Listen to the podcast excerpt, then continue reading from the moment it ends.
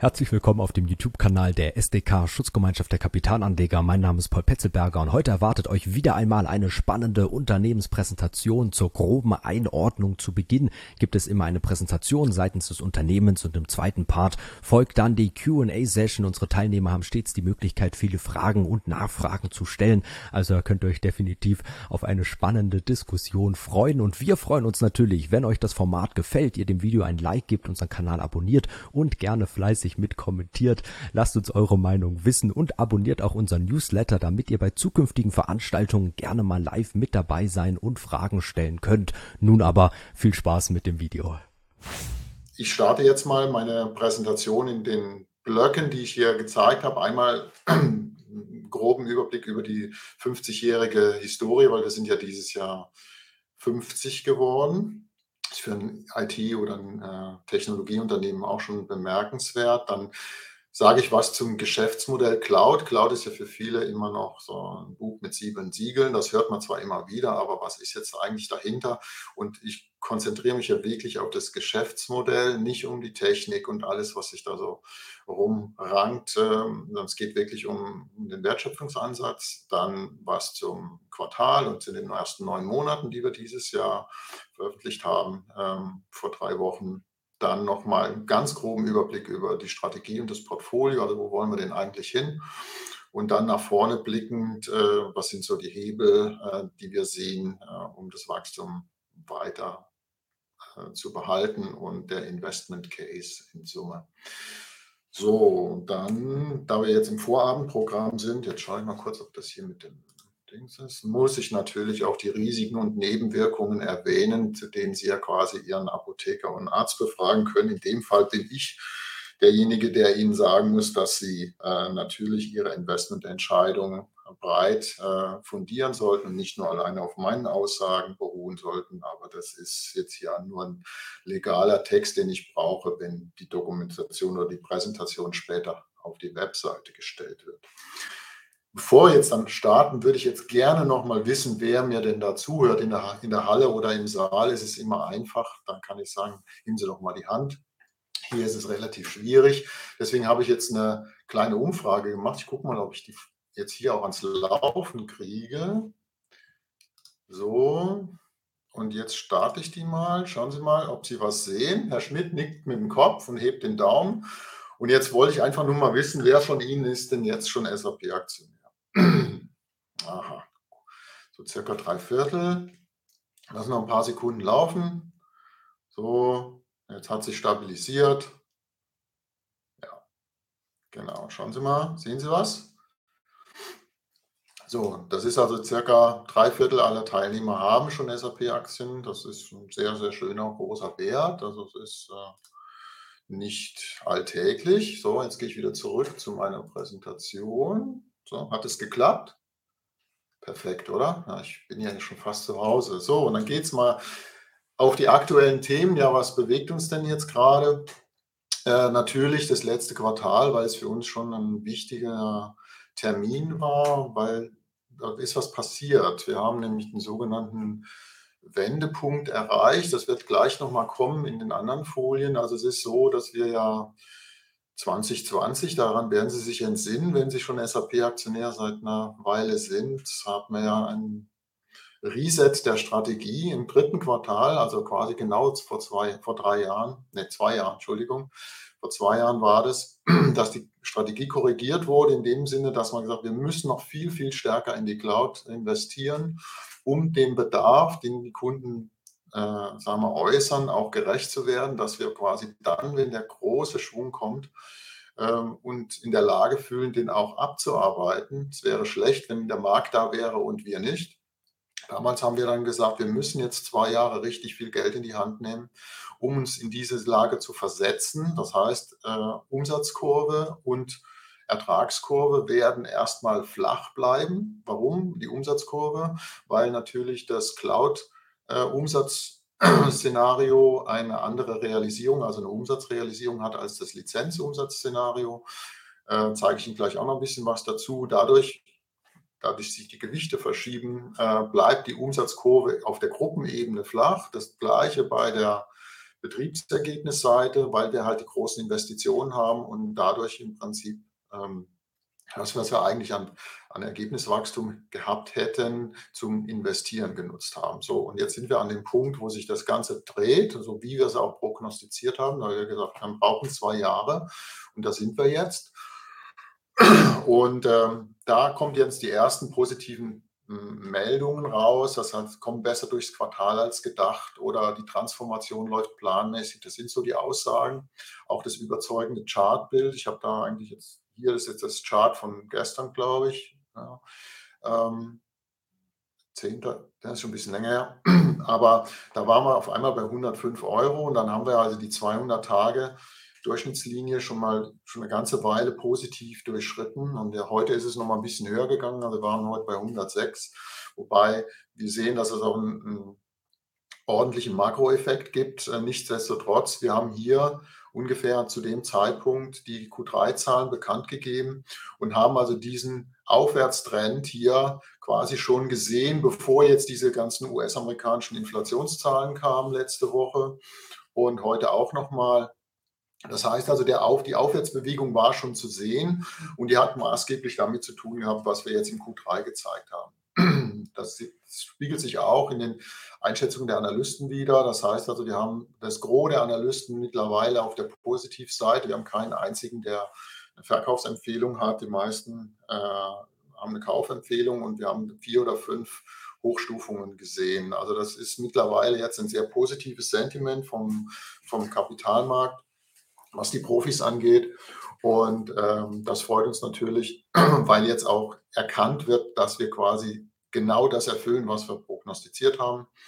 Und äh, das, das scheint schon vertrauensbildend zu sein. Als letzte Nachricht gab es jetzt im August noch ähm, die Benennung des nächsten CFOs, der uns im März quasi ähm, zur Seite stehen wird. Luka Mucic verlässt dann Ende März das Unternehmen und Dominik Asam wird äh, neuer CFO. Er ist quasi heute CFO der Airbus kommt von früher Infineon und Siemens, hat also schon äh, sehr gute Technologie-Hintergrunderfahrung, ähm, war auch früher mal Investor Relations Head, also der hat ein sehr gutes Kapitalmarktverständnis.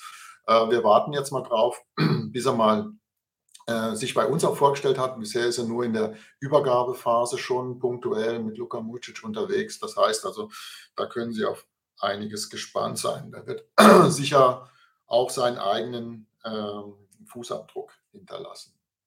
So, gehen wir mal eins weiter. Das ist jetzt die 50-Jahre-Kurve. Wie gesagt, SAP ist 72 gegründet worden, damals schon mit dem Versprechen, äh, die Kunden zu transformieren oder Prozesse bei Kunden zu transformieren. Das war ganz zu Anfang, als es noch keine Standardsoftware gab, hat man quasi das versucht, ähm, sagen wir, zu vereinheitlichen, äh, als die Gründer gesagt haben, jeder Kunde macht seinen eigenen Kram, ist ja eigentlich auch Unsinn. Also versuchen wir was zu standardisieren. Und das war da damals die Geburtsstunde äh, der Standardsoftware für Betriebssteuerung. Und das hat sich über die Jahre immer weiter fortgesetzt. Als dann die Client-Server-Technologie kam in den 90ern, haben wir die nächste äh, äh, Technologiestufe gezündet, damals das Client-Server. Szenario mit PCs, die damals hochkommen, die Großrechner abgelöst haben. Da kam das Release 3. Und dann äh, 15 wurde dann S4HANA an den Markt gebracht. Das ist im Prinzip eine fundamentale Neuentwicklung einer Datenbanktechnologie, die uns heute immer noch trägt. Das heißt also, äh, äh, HANA hat sich so weiterentwickelt in den letzten zehn Jahren circa, dass sich heute keine Datenbank mehr ist, sondern es ist eine umfassende Plattform. Und HANA ist Teil der Business Technology Plattform heutzutage, die quasi die Basis aller unserer Anwendungen ist. Also das, das trägt äh, uns noch eine ganz, ganz Weile. Und Sie sehen halt, dass wir mittlerweile jetzt schon äh, äh, gut über 100.000 Mitarbeiter gewachsen sind. In fast allen Ländern der Welt sind wir unterwegs, machen dort Geschäft und haben jetzt äh, in diesem Jahr vor, äh, über die 30 Milliarden Grenze beim Gesamtumsatz zu kommen. Und bei den Cloud-Umsätzen liegen wir dann so bei 11,5 bis 11,8. Das ist unsere Planung. Also wir liegen schon deutlich über den 30 Prozent. Und wir planen dann bis 25 ähm, dann die Cloud-Umsätze auf über 22 Milliarden gesteigert zu haben. Also äh, dann sehr, fast 60 Prozent der gesamten Umsatzerlöse, die dann bei circa 36 Milliarden liegen werden. Das ist so die Planung, die wir rausgeben. Und äh, aufgrund der, der, der, guten Berechenbarkeit dieser Umsatzkurven und auch der Kostenkurven macht uns das sehr zuversichtlich, dass wir da auch äh, gut hinkommen.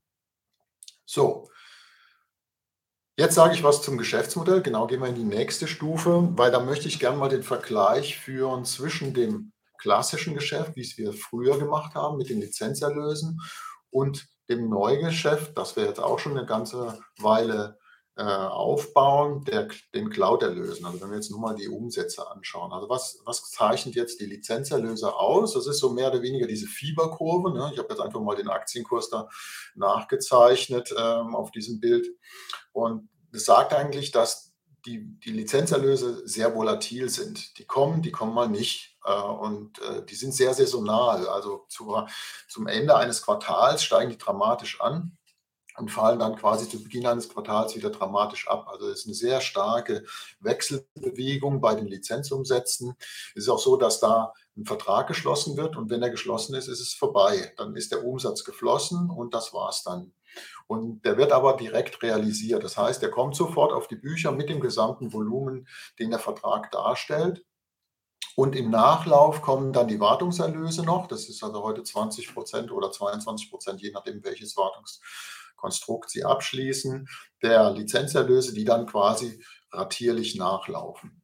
Der Vorteil bei der Lizenz ist, wir haben keine Betriebskosten, außer jetzt nur das Produkt zu entwickeln und zu vertreiben, aber betreiben tut es der Kunde. Das heißt, also der ganze Kostenblock, äh, die Software zu installieren, sie zu betreiben, das Rechenzentrum und so weiter, äh, liegt beim Kunden. Und äh, was dazu kommt, ist, beim Lizenzgeschäft hat man einen relativ hohen Vertriebsaufwand, weil der Vertriebler muss nach dem Abschluss des Vertrages doch immer wieder neu starten, um einen nächsten Vertrag zu generieren. Das ist relativ hoher Vertriebsaufwand, der dann unten bei den Cloud-Erlösen, sehen Sie gleich, äh, sich anders darstellt. So, die Kurve bei den Cloud-Erlösen sieht ja ganz anders aus, wie Sie das sehen. Ne? Das Bild kommt gleich nochmal auf einer anderen Folie. Das sieht so ähnlich aus wie die Corona-Entwicklung, ne? die Infektionszahlen bei Corona, so sieht das aus. Was ist das? Wir haben hier eine Exponentialfunktion. Und das kommt ganz einfach aus der Art und Weise, wie die Cloud-Umsätze sich aufbauen. Es ist also so, dass wir A, erstmal eine weniger saisonale Situation haben, weil die, also es ist nicht ganz äh, ohne Saisonalität, aber deutlich weniger saisonal, weil ähm, die, die äh, Vertragsvolumina kleiner sind. Die sind also nicht so groß wie beim Lizenzgeschäft. Dafür laufen die aber über mehrere Jahre. Das heißt also, der Umsatz wird auch nicht sofort realisiert. Er ist nicht mit dem kompletten Vertragsvolumen sofort in den Büchern, sondern er wird mehr oder weniger über die Erfüllung des Vertrages realisiert. Sprich also das erste Drittel im ersten Jahr, das zweite im zweiten Jahr und das dritte im dritten Jahr. So. Was hat das für eine Auswirkung? Wenn Sie jetzt mal schauen, diese Kurve hier besteht aus einem dunkelblauen Teil und einem grünen Teil. Der dunkelblaue Teil ist der Umsatzteil, der sich jetzt quasi im ersten Jahr als Auftragseingang zeigt. Das ist mehr oder weniger das erste Drittel. Die zwei Drittel Restvolumen des Vertrages, die bauen sich kontinuierlich hier auf.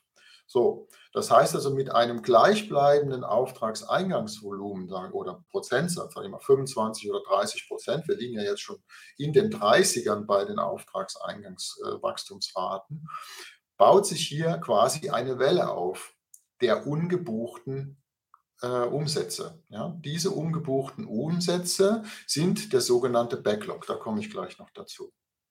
Und das lässt sich relativ einfach rechnen. Das ist eine Exponentialfunktion. Kann man im Excel ganz gut nachbauen. So habe ich das ja auch gemacht. Und das führt auch dazu, dass wir so sicher sind bei der ähm, sagen wir, Prognose, die wir abgeben hinsichtlich unserer Umsätze. Was wir jetzt beim Cloud-Geschäft haben, wir haben quasi gleichlaufende Kosten für Betrieb und Wartung. Also dadurch, dass der Kunde ja die Software aus der Cloud bezieht, äh, nämlich in seinem Browser zum Beispiel, ähm, hat er kein Rechenzentrum mehr und so weiter. Aber wir betreiben das Rechenzentrum als SAP. Das heißt, dieser Betriebsaufwand, der läuft natürlich mit, ne, mit dem mit dem Umsatz, äh, mit der Umsatzkurve, allerdings in einem geringeren äh, Prozentsatz natürlich. Und der Vertriebsaufwand ist dadurch, dass wir ja hier länger laufende Verträge haben, die dann irgendwann erneuert werden müssen, also sogenannte Renewals, hier sind es, Renewals, ist der eigentliche Neu, die Neukundenakquise ab einem gewissen Punkt wesentlich geringer, als es in der, also beim Lizenzgeschäft der Fall war. Ja. Das ist also der Vertriebs, Vertriebsaufwand nimmt ab einem gewissen Punkt wieder deutlich ab. Zusätzlich kommt dazu, dadurch, dass die Cloud ja im Prinzip ein, auf einen zentralen technischen Plattform aufbaut, haben alle Produkte, die wir im Prinzip anbieten, die gleiche Basis. So, und dadurch macht es es einfach, alle ähm, äh, anderen Produkte und andere Lösungsansätze, die wir da haben, äh, relativ einfach über einen sogenannten Cross-Selling Ansatz äh, an den Kunden ranzubringen. Das heißt also, Kunde, der heute mit ERP beginnt, der vielleicht dann morgen sein Supply Chain Management oder sein Personalwirtschaft macht, äh, lässt sich über die Cloud viel, viel schneller produktiv setzen und dadurch lässt sich auch schneller praktisch das Portfolio beim Kunden deutlich weiter ausweiten. Das ist also quasi dieses Cross-Sell-Potenzial, was äh, beim Kunden äh, wesentlich besser verfängt als im Lizenzumfeld, weil in der Lizenz Thematik wurde oft die sogenannte Shelfware mitverkauft. Also der Kunde hat quasi zum Rabattieren äh, äh, den Preis nach oben getrieben, indem man gesagt hat, okay, ich nehme das noch und das noch und das noch dazu. Am Ende wurde das aber gar nicht genutzt. Und das ist natürlich äh, äh Unsinn, weil in der Cloud entscheidet mehr oder weniger die Nutzung über die äh, ähm, äh, Zufriedenheit des Kunden und auch das zukünftige Potenzial. Also das ist nochmal grundsätzlich aus der Umsatzsicht der Unterschied zwischen den Lizenzen und den Cloud-Erlösen. So, jetzt kommen wir nochmal zu den zwei wichtigen Kennzahlen, die ich eben schon kurz gestreift habe, die wir auch bei unseren Quartalsmitteilungen, unseren Berichten ganz plastisch vorne zeigen. Das eine ist der sogenannte Current Cloud Backlog, also habe ich eben schon mal kurz angerissen, Backlog habe ich schon mal gesagt. Und oben ist die Cloud Bruttomarge. So, wenn man die zwei Sachen zusammen betrachtet, kommt in dem nächsten Bild, was Sie gleich sehen, äh, auch automatisch die Kausalität zum Vorschein. Also der Cloud Backlog ist das der Auftragseingang, also hier in dem Fall jetzt mal hellblau gemacht, ja, wächst linear, also immer um den gleichen Wert. Der Backlog selber, also das Ungebuchte, wächst aber exponentiell. So, und der Current Cloud Backlog stellt quasi die zukünftigen vier Perioden dieses ungebuchten Volumens dar. Heißt also, im Q3 waren die vier Quartale nach vorne blickend 11,3 Milliarden Euro schwer. Was bedeutet das? Dieser Umsatz wird definitiv in den nächsten vier Quartalen gebucht. Wenn wir jetzt ein Quartal weiterrutschen, wächst der Cloud Cloud Backlog weiter an, weil ja im Prinzip in der gleichen Zeit wieder der Auftragseingang dazugekommen ist. Das heißt also, ich schätze mal, dass wir im Ende vom Q4 so irgendwo bei 12,5 bis 13 Milliarden liegen, was den Cloud Backlog angeht. Und das ist dann der Wert, den den, vollkommen, den folgenden vier Perioden, also vier Quartalen, dann wird. So, das ist der Auftragseingang. Sie sehen diese Beschleunigung, die da stattfindet. Auf der anderen Seite haben wir jetzt natürlich, wie ich eben sagte, den Betrieb. Das heißt also, die Cloud muss ja geliefert werden. Das heißt, je besser sie die Liefereffizienz gestalten, also geringere Stückkosten haben pro Kunde zum Beispiel, umso größer ist ihre Bruttomarge, also ihre Liefermarge. So, und wir haben also mal hier 19 mal angefangen in der Gesamtbetrachtung aller Cloud-Facetten. Da waren wir noch so bei 68, weiter vorne waren wir mal bei 64. So, und jetzt sind wir in Q3 22, haben wir jetzt eine ausgewiesene Cloud-Bruttomarge schon von 71 Prozent gehabt. Und unser Plan ist dann bis Ende 25 die 80 Prozent Bruttomarge zu erreichen. Dadurch, dass wir jetzt vier, fünf verschiedene Cloud-Facetten haben, die alle unterschiedliches Margenprofil haben, das kann man auch relativ schön in der Quartalspräsentation sehen, wie stark die sich äh, sagen wir, unterscheiden auch. Aber in, am Ende wird das Ganze gemittelt in der sogenannten Cloud-Bruttomarge. Und äh, da sind dann die, die über 80 Prozent sind und die, die unter 80 Prozent sind, dann als, als Durchschnittswert äh, angegeben. So, und wenn man jetzt sagt, man wächst zum einen im Auftragseingang und im Backlog, im ungebuchten äh, äh, Umsatzteil und hat auf der anderen Seite auch gleich noch eine Verbesserung auf der Effizienzseite, wird dann auch der Schuh draus, der dann heißt, okay, die Cloud-Erlöse steigen um den Wert, die Bruttomarge steigt, ne? Also wir, wir, tun was für unsere Effizienz, also im Umkehrschluss folgt automatisch das Betriebsergebnis. So, und das ist genau das, was wir jetzt in unserer Prognose auch geschrieben haben. Also wir sagen, wir wollen bis zum Ende 25 die 22 Milliarden äh, Cloud-Umsätze überschreiten und wollen im Betriebsergebnis die 11,5 Milliarden äh, überschreiten. Das bedeutet also ab 22 jetzt hier eine doppelt zweistellige Wachstumsrate, von der auch immer gesprochen wird. Wir erwarten also ab dem kommenden Jahr, dass das Betriebsergebnis zweistellig wächst. Und hier sind wir jetzt bei einer 23-prozentigen durchschnittlichen Wachstumsrate beim Cloud-Erlös, die aber aktuell sogar schon wieder höher ist. Also wir, wir sehen einen, einen deutlichen Wachstumsschub auf, der, auf der Umsatzseite, der deutlich hier schon drüber liegt. Und wenn wir jetzt mal schauen, hier in 21 hatten wir 9,4 Milliarden gemacht im Gesamtjahr. Das haben wir jetzt in Q3 schon erreicht. Ja. Und in 2018 hatten wir knapp über 5 Milliarden. Und jetzt sind wir in 22, jetzt sind wir über 11 Milliarden. Wenn wir jetzt einfach nochmal die Jahre weiterschreiben, wir verdoppeln quasi den Umsatz in, in diesen vier Jahren. Also das ist allein durch diese rechnerische Thematik, die ich Ihnen eben gezeigt durch diese Exponentialfunktion, die eigentlich vollkommen unterschätzt wird, weil der meist, die meisten Leute denken einfach nur in die in linearen Dimensionen äh, werden Sie sehen, was da hinten noch an der Progression zu, äh, zu sehen ist, auch beim Ergebnis dann. So, was jetzt das Q3 angeht, haben wir gesehen, wir haben hier in den letzten Jahren diesen, diese flache Umsatzkurve gehabt, wo ich Ihnen gesagt habe, das liegt daran, dass sich die Umsatzgewichte verschoben haben. Ja, also weil die einmal äh, kommenden Lizenzerlöse wurden weniger, sieht man hier. Und die ratierlichen, regelmäßigen kommen, äh, kommenden Cloud-Erlöse sind stark gewachsen. Das sieht man hier. Also die graue Kurve auf der rechten Seite sind die Cloud-Erlöse und die gelben sind die Lizenzerlöse. Die, sind, die gehen sehr stark zurück und hier gehen sie stark hoch. Also wir werden am Ende des Jahres 2023 circa 15 Prozent nur noch der Lizenzerlöse im Vergleich zum Cloud-Erlösen haben. Also äh, hat sich, so hat sich das dramatisch verschoben. Hier war die, hatten wir circa pari in 2018 und jetzt sind wir schon nur noch bei 15 Prozent. Das ist schon enorm. Und wir haben auch da bisher keine Notwendigkeit gesehen, in irgendeiner Weise was bei der Prognose zu verändern. Ne?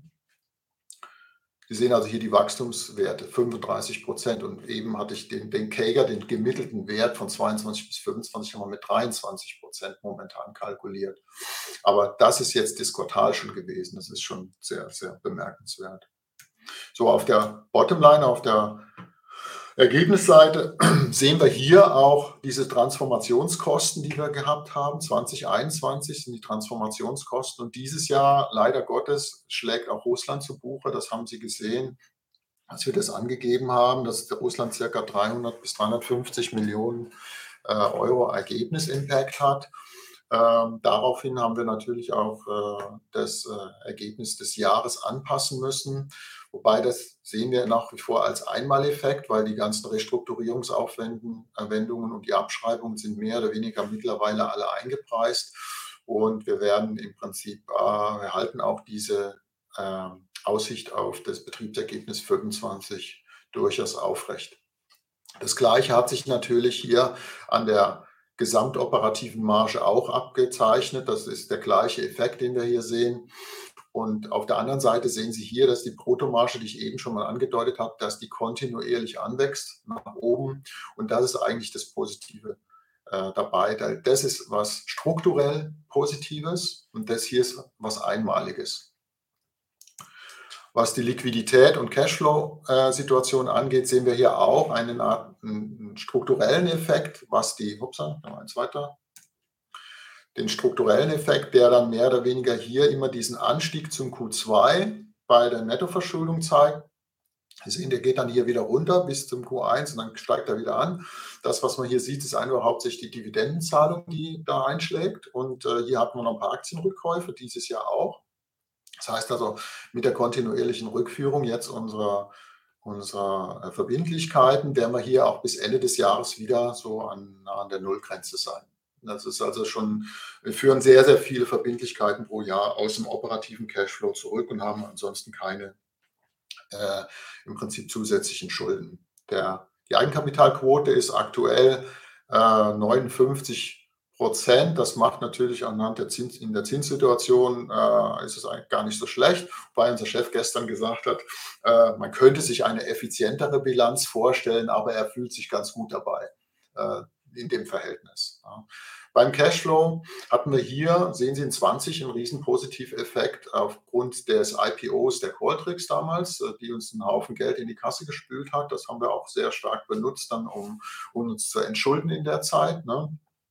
Und äh, hier haben wir jetzt quasi auch wieder einen Russland-Effekt einmal drin und zum Zweiten auch äh, das Thema Sapphire Ventures. Sapphire Ventures ist ja unsere äh, Risikokapitaltochter, die mehr oder weniger investiert in Startups, in junge Unternehmen und in, in den letzten Jahren auch sehr schöne Ergebnisbeiträge gebracht hat, die aber im Finanzergebnis landen und dann später dann halt im, äh, im, im, Cashflow sich auch materialisieren, äh, die wir dieses Jahr nicht hatten. Aufgrund dieser starken Korrektur im Technologiesektor haben natürlich auch die Startups in ihren Bewertungen gelitten. Und das heißt also, die Sapphire Ventures hat äh, deutlich weniger sage ich mal, Beitrag zu unserem Finanzergebnis gebracht dieses Jahr als in den vergangenen Perioden. Und deswegen wurde der Cashflow äh, Forecast auch leicht angepasst. Also der ist jetzt auf ungefähr viereinhalb Milliarden und der war vorher bei über viereinhalb Milliarden. Trotzdem halten wir an unserem Ziel fest, in 2025 auf 8 Milliarden Free Cashflow zu kommen. So, jetzt habe ich noch was zur Strategie und dann stelle ich die nächste Frage. Jetzt sind wir durch mit dem Zahlenblock. Das heißt also, Q3 ist aus unserer Sicht gut gelaufen. Die äh, Märkte haben uns das auch bestätigt, dass jetzt diese Trendumkehr äh, deutlich erkennbar ist, dass wir sagen, dass diese Investitionsphase in diese Transformation, in unsere eigene Transformation, ist jetzt zu Ende oder geht jetzt zu Ende und man erkennt im Prinzip aufgrund der Kennzahlen, die da zusammenwirken, dass im Prinzip das nächste Jahr frei ist, äh, das Betriebsergebnis wieder deutlich zu steigern und dadurch quasi der Weg nach vorne offen ist. Was die Strategie angeht, äh, haben wir eingangs auf der Folie gesehen, äh, die Abläufe der weltweiten Wirtschaft und das Leben der Menschen zu verbessern. Das ist nach wie vor unser wir, übergeordnetes äh, Thema der, der SAP-Vision. Letztendlich materialisiert sich das heute darin, dass wir die drei wichtigsten Fragen unserer Klientel, unserer Kunden äh, versuchen zu lösen. Die Probleme, nämlich indem wir auf der einen Seite versuchen, die Geschäftsprozesse zu transformieren. Das ist die Digitalisierung der Wirtschaft. Man sieht halt, wie viel da noch an Nachholeffekten da ist äh, und was alles möglich ist. Viele heute noch produzierenden Unternehmen sind dabei, ihre Produkte umzustellen in einen Service, also einen Preis pro X, also zum Beispiel äh, Preis pro gebuchter äh, Vorgang oder Preis pro benutztes Handtuch oder irgend sowas. Und heute können Sie ja sogar schon äh, Autos im Abo-Modell bekommen. Also genau, wie funktioniert dann so ein Abo-Modell? Wie wird das gerechnet?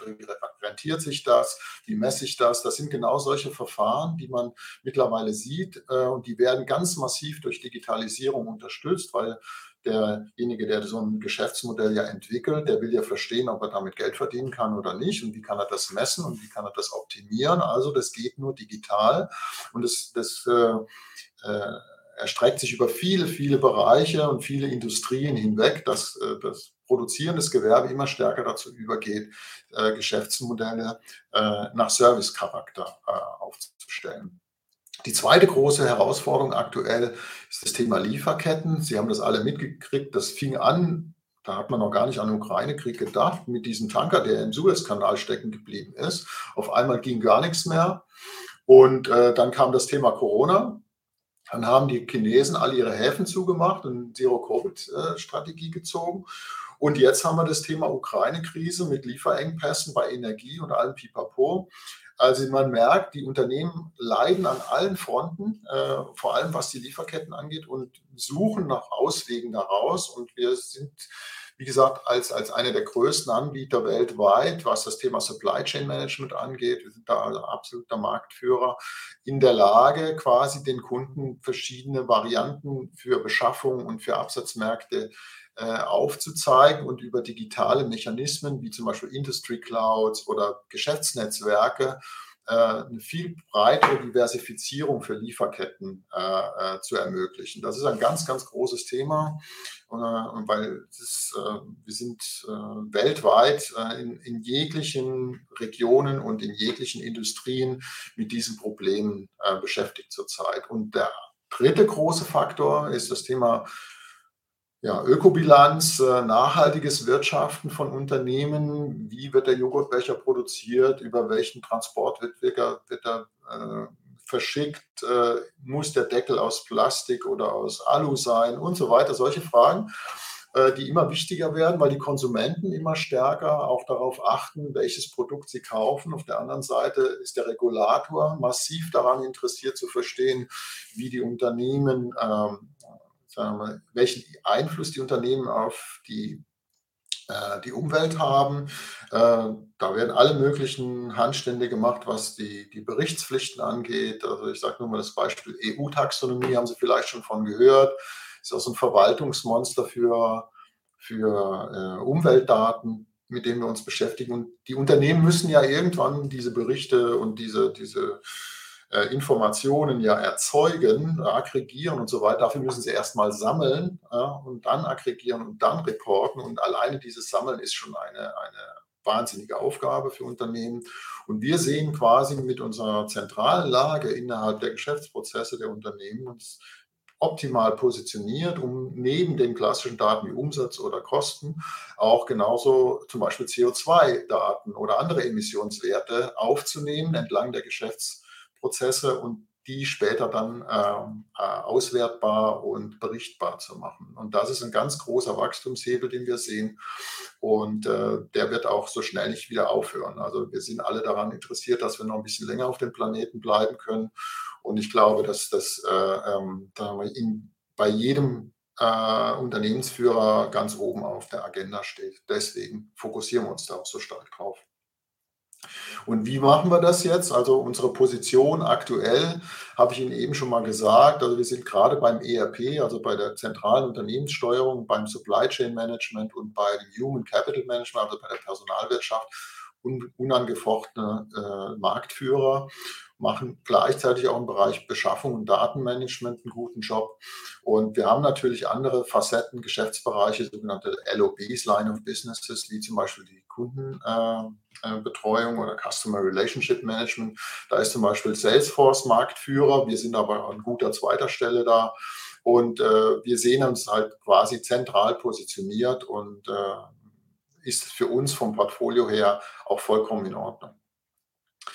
Äh, die Relevanz der SAP zeigt sich auch ganz einfach an diesen zwei Zahlen hier, dass sie also sagen, 77 Prozent von transaktionalen Umsatzströmen global sind mit einem SAP-System verbunden. Das heißt, wenn Sie einkaufen waren oder tanken waren oder haben im Internet was bestellt, ist bei drei Viertel Ihrer Aktionen, die Sie gemacht haben, wo Sie was bezahlt haben, zum Beispiel irgendwo hinten dran ein SAP-System. Egal, ob Sie bei Microsoft eine Office 365-Lizenz äh, äh, kaufen oder mieten oder ob sie bei äh, Apple äh, im iTunes Store was runtergeladen haben. Dahinter ist immer ein SAP-System. Interessant.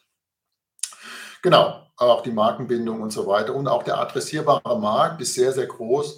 Also wenn Sie schauen, wir wollen 36 Milliarden Euro Umsatz generieren global bis 2025 und der Markt insgesamt wird 670 Milliarden groß sein in 2025, dann ist es gerade mal 5 Prozent vom Gesamtmarkt. Ne? Und wenn wir uns dann strecken wollen, dann mal auf 10 Prozent groß werden, dann ist es schon immer noch genügend Luft und Platz für einen Haufen anderer Anbieter.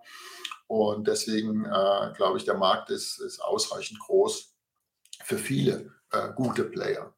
Und unsere Technologie ist mehr oder weniger darauf ausgerichtet, dass wir sagen, äh, das ganze Thema der Shift zur Cloud hat sich mehr oder weniger jetzt darin manifestiert, dass wir unsere Technologie so aufgestellt haben. Ganz unten ist die Technology-Plattform. Das ist so mehr oder weniger der Baukasten, der, wie gesagt, der Lego-Baukasten mit Hunderttausenden von verschiedenen Elementen, die Sie wir, gedanklich benutzen können.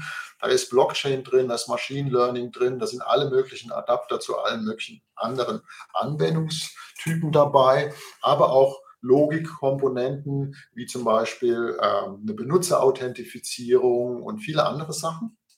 Und diese Technology-Plattform, die wird von allen darüber liegenden Schichten benutzt. Das heißt also, alle äh, anderen Softwareprodukte, die wir halt anbieten, arbeiten über die Technology-Plattform mit den danebenstehenden zusammen. So, und das, da, da wird dann am Ende auch äh, das Bild komplett. Diese Integration dieser Technologie ist quasi der, der Unique Selling, Selling Proposition der SAP, also dieses Alleinstellungsmerkmal. Auf der mittleren Schicht sind dann quasi die Anwendungslogiken, also das heißt, also hier ist, läuft ERP oder Supply Chain oder Materialplanung und alles Mögliche läuft in der mittleren Schicht. Und oben sind dann die ganz spezifischen Ende-zu-Ende-Prozesse drin. Also da hat man dann quasi äh, Strukturen für Pharma, für Automobil, für Finance, für Oil and Gas und alles Mögliche ist dann da oben drin zu sehen. Und am Ende sollen im Prinzip aus diesem ganzen Schichten in den entsprechenden Facetten, die man da pro Industrie oder pro Kunde äh, entwickelt, intelligente und nachhaltige Unternehmen werden. Das ist der Plan und so arbeiten wir auch mit den Kunden zusammen, sie dahin zu führen. Das ist unsere Strategie und ich habe hier noch so gut wie keine Produktnamen genannt, weil da wäre ich morgen noch dran. Aber das ist mehr oder weniger der, der Ansatz der SAP nach vorne blickend und mit unserer Verankerung in, in der weltweiten Wirtschaft sehen wir uns da bestmöglich positioniert. Jetzt gehe ich noch mal kurz auf die Umfrage und dann frage ich die zweite Frage. Zack. So, und jetzt schauen wir mal, was Sie denn so sagen. Wie schätzen Sie denn die Aussichten für die SAP ein? Was sagen Sie denn so? Herr Würgle, lassen Sie ein klein bisschen länger Zeit. Es kam, dass es zu schnell gegangen ist, okay, bevor wir dann weitermachen. Gerne, gerne. So. Ja, ja, warten wir noch ein bisschen. So. Jetzt zähle ich mal runter. Fünf, vier, drei, zwei, eins. Zack. So. Ah, stopp. Will nicht verwerfen, sollte die Ergebnisse präsentieren. So, wie Sie sehen, haben wir also zwei Drittel circa, die sagen, ja, die Aussichten sind ganz gut. Und dann nochmal 40 Prozent geht so und 2 Prozent sagen schlecht. Hm, das ist dann immer interessant, was denn äh, dieser Trigger ist, warum man sie als schlecht einschätzt. Das hat vielleicht eine Wahrnehmung im Wettbewerb zu tun oder weiß ich, können wir ja gleich im QA mal ein bisschen diskutieren. Und äh, aber im Großen und Ganzen, sage ich mal, ist der Ausblick nach vorne als, als sagen wir, positiv wahrgenommen. Das ist ja schon mal ganz ordentlich. So, gehen wir wieder raus, gehen wir wieder in die Präsentation, das immer wieder. Gehe ich mal eins weiter. Hoppla. Zack. Eins, zwei. So, was jetzt die Wachstumstreiber sind. Also wenn ich nach vorne blicke jetzt, ich habe Ihnen eben erklärt, okay, da sind wir jetzt im Q3, hat sich ganz gut angefühlt, wir sind an diesem Wendepunkt, das Geschäft, das Betriebsergebnis wächst wieder. Äh, unsere Strategie passt eigentlich sehr gut auf den Bedarf, der momentan da draußen ist. Und auch nach vorne blickend sehen wir uns technologisch äh, gut positioniert. Aber wie, wie sieht es jetzt nach vorne hin aus? Wir sagen grundsätzlich, wir sehen das, dass diese Cloud-Dynamik massiv anhält. Also es geht nicht zurück. Also die Kunden haben diesen Weg eingeschlagen. Äh, natürlich auch durch das, sagen wir mal, allgemeine Lagebild. Äh, Sie sind ja nicht alleine im, im Cloud-Umfeld unterwegs, aber die, die, Akzeptanz auf der Kundenseite für Cloud-Lösungen ist dramatisch gewachsen in den letzten Jahren. Das heißt, früher war das noch sehr, sehr verhalten. Heute gibt es nur noch einzelne Länder, sage ich mal. China ist so ein gutes Beispiel, äh, die ganz massiv äh, auf weiter auf On-Premise setzen. Aber das, das äh, Großteil der, der Kundschaft global ist ganz klar fokussiert auf einem Weg in die Cloud.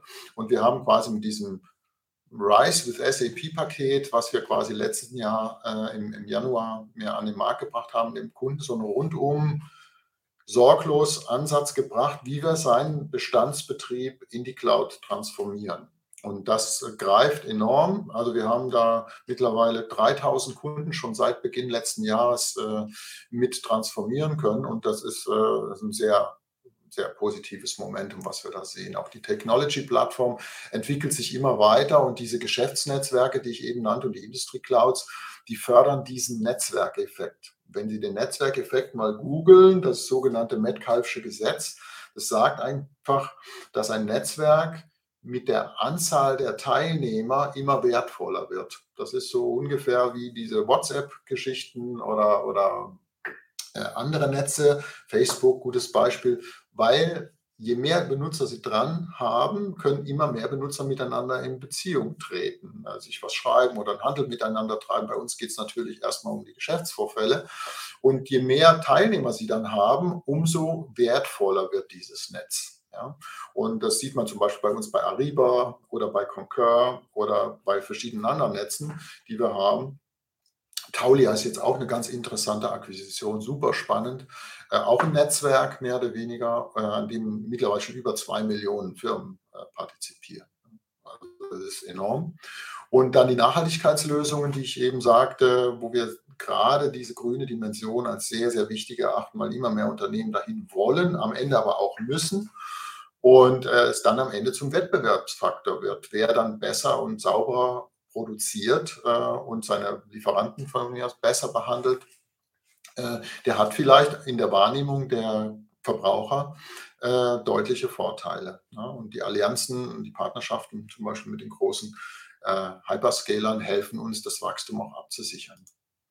So, und jetzt als, letzten, als letzter Ansatz ist jetzt nochmal der Investment Case nochmal zusammengefasst. Also Sie haben gesehen, dass die Investitionsphase beendet ist. Wir werden jetzt in die Erntephase eintreten und das jetzt schon ab 2023. Äh, Q4 wird wahrscheinlich, das hat Herr Mucic gestern schon gesagt, schon ein erstes positives äh, Signal äh, wieder geben. und wir weiter an unserem attraktiven Geschäftsmodell arbeiten, indem wir die wiederkehrenden Umsätze noch weiter ausbauen, bis auf 85 äh, Prozent unserer Gesamtumsätze sollen dann wiederkehrend sein. Das bietet natürlich auch diese defensive Qualität, die ich hier aufgeführt habe, weil man dann im Prinzip gegen kurzfristige Schwankungen deutlich äh, resilienter ist, widerstandsfähiger ist, weil die Verträge einfach äh, weiterlaufen. Unser Verschuldungsgrad haben Sie gesehen. Wir zahlen Dividende, seit wir an der Börse sind. Ja, wir waren nie als großer Dividendenwert bekannt, weil wir natürlich eher den Kurs äh, äh, haben wachsen sehen und äh, die Dividende ist dann nachgelaufen. Wir haben auch sehr viel Geld einfach für die, in der, in, in der Technologiewirtschaft braucht man relativ viel Geld für Innovation. Aber mittlerweile sind wir jetzt bei 2,8 Milliarden Ausschüttungen gewesen in diesem Jahr, glaube ich. Und wenn wir unsere Dividendenpolitik weiterführen, indem wir quasi 40 Prozent oder mehr des Nettogewinns nach Steuern ausschütten und Sie haben diese Betriebsergebniskurve gesehen, dann können Sie davon ausgehen, dass wir quasi auch weiterhin unser Dividendenversprechen einhalten und einer weiteren Progression äh, da entgegensehen. Die Kundenbasis habe ich erwähnt, die Diversifizierung habe ich erwähnt und die Nachhaltigkeit auch. Ich glaube, das ist jetzt zusammenfassend auch das, was wir jetzt haben. 1921, ich habe jetzt fast die Dreiviertelstunde locker überzogen, Herr Schmidt. Ich hoffe, Sie sehen es mir nach und meine Zuhörer auch. Als letztes mache ich immer meinen, meinen Werbeblock, weil äh, Sie haben ein Anlegermagazin, Herr Schmidt, aber wir auch. Wir sind die einzige Unternehmung in Deutschland, die sich das noch leistet, indem wir quasi einmal im Quartal den SAP Investor rausgeben. Ich bin da sehr froh. Das ist ein sehr tolles Produkt. Ähm, wo wir sagen, okay, wir zeigen zum einen, wie hat sich Geschäftsentwicklung, die Aktienentwicklung dargestellt, wie ist die ex externe Marktsicht, ein bisschen was Volkswirtschaftliches noch dazu Ähm, dann auch die Neuigkeiten aus dem Unternehmen und aber auch immer wieder ein Thema äh, zu bringen, was gerade, sagen wir mal, nicht so einfach zu verstehen ist. Also gerade jetzt die Taulia-Akquisition, die jetzt im dritten Quartal hier beschrieben wird in der Ausgabe, super spannend, weil da geht es um Inflationseffekte, die die Firmen treffen und wie wir dann quasi mit Working Capital Management äh, über Taulia das lösen können. Super spannendes Thema, finde ich gut. Enorm angenommen draußen. Sollten Sie sich mal reinlesen und Sie können den SAP Investor online oder als Broschüre abonnieren, kostet nichts. Äh, Sie müssen auch kein Aktionär sein und ich kann Ihnen das nur ans Herz legen. Machen Sie das. So, und dann würde ich sagen, herzlichen Dank und äh, Herr Schmitz, The floor is yours again. Dankeschön. Äh, ja, vielen Dank an Sie. Vielen Dank schon mal an die ersten Fragen, die reingekommen sind. Ich will so ein bisschen strukturieren äh, und gleich vorneweg, wenn ich meine Frage vergesse, einfach vielleicht dann nochmal später reinschreiben. Äh, Aber ich würde gern ein bisschen mit dem, es waren einige Fragen zur Cloud, nochmal so ein bisschen Background, äh, dass wir das als erstes machen. Dann vielleicht Wettbewerbssituation und dann so, ähm, Zahlen, ein bisschen aktuelles Umfeld, äh, Entwicklung und ein paar Einzelfragen, die dann eher mhm. so zum Schluss sind. Äh, mit der Cloud, da war eine Frage und ist natürlich spannend. Wie lange bleibt denn ein Kunde durchschnittlich in der Cloud drin, äh, wenn er einen Abschluss hat, statt einer Lizenz? Mhm. Und ich würde es jetzt gerne um eine Frage ergänzen, weil man hatte die letzte Veranstaltung, wo wir hatten, war immer ging darum, die Cloud sichert Ihnen zukünftige Umsätze. Ich würde jetzt gerne mal die Cloud äh, umdrehen und sagen, es sichert Ihnen ja auch äh, Umsätze für den Fall, dass wir einen Konjunktureinbruch kriegen. Das ist im Moment das große Thema äh, an der Börse. Und wenn wir jetzt einen Konjunktureinbruch kriegen würden, ähm, mal sechs Monate keine Bestellungen, weil jeder Angst hat, weil der Konsum zurückgeht und was auch immer, ähm, wie würde sich das dann bei Ihnen mit der Cloud dann auswirken? Also vielleicht fangen wir mit den zwei Fragen mal an. Ja, okay, fangen wir mit der ersten an. Ich habe uns mal mitgeschrieben. Wie lange bleibt ein Kunde in der Cloud in der Regel? Also wir sehen, wir messen es natürlich an, äh, anhand der Vertragszahlen, die reinkommen. Ähm, wie lange sind denn die äh, Verträge in der Regel? Also der Standardvertrag ist drei Jahre, ja, mit dem startet meistens der Kunde. Wir sehen aber, dass sich die Vertragsdauer mittlerweile immer weiter vergrößert. Also wir sind mittlerweile jetzt im Mittel bei 4,2 Jahren oder sowas als, als äh, Standard äh, oder, oder gemittelten Wert über alle Verträge hinweg. Das ist schon mal ein gutes Zeichen, dass die Vertragsdauer in der Regel länger wird. Das Zweite ist, äh, wie lange der Kunde in der Cloud bleibt oder besser gesagt bei dem Produkt, was er aus der Cloud bezieht, nennen wir es mal so, hängt ganz stark von der Natur des Produktes ab. Also dadurch, dass wir sagen, okay, ein, eine zentrale Unternehmenssteuerung, die Sie haben, egal ob Sie die in der Cloud betreiben oder ob Sie die on-premise betreiben, ist quasi das Herzstück Ihres Unternehmens. Das wechseln Sie einfach schnell, nicht mal so ebenso.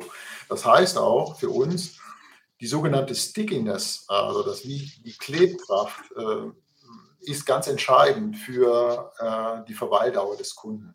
Also wenn man jetzt sagt, ein ERP als zentraler Datenstrom im Unternehmen ist quasi nicht wegzudenken, äh, ist natürlich die Klebkraft beim ERP extrem hoch. Dafür sind aber auch die Zyklen, die Wechselzyklen äh, äh, bei einem ERP extrem groß. Das heißt also, ein ERP-Wechsel findet so vielleicht alle sieben bis zehn Jahre statt, so in der Regel. Heißt aber nicht, dass ich dann den Anbieter wechsle, sondern ich gehe dann vielleicht nur auf das nächst bessere oder nächst höhere Release. Das ist jetzt genau dieser Fall zwischen R3 und S4 zum Beispiel, ne? dass man sagt, okay, Kunden haben uns 10 Jahre, 15 Jahre R3 gehabt, gehen jetzt Richtung S4, dann dauert das eine ganze Weile, bis dann diese, diese, diese Welle abgebaut ist. Also da, wenn also eine einfachere äh, Anwendungsstruktur, wie jetzt zum Beispiel Vertriebssteuerung oder irgendein Umfragemanagement oder fragen Sie mich, also das, was gar nicht so stark verschränkt ist mit anderen Prozessen im Unternehmen, das lässt sich relativ schnell wieder, äh, sagen wir mal, abschalten oder ersetzen. Eine ERP-Lösung äh, eher weniger. Und je mehr Geschäftsprozesse Sie mal, von Anfang bis Ende denken, dass Sie sagen, der Kunde macht von mir aus eine Shoppingkarte in Ihrem Online-Shop, da bestellt er ein paar Schuhe oder äh, einen Schrank, keine Ahnung was damit regeln Sie quasi schon Ihre Produktionsplanung, weil Sie wissen, wie viel Material Sie vorhalten müssen, wissen, wie viel Lagerbestand Sie haben, Sie wissen im Prinzip, wann der Kunde das geliefert bekommt und Sie haben sogar vielleicht auch noch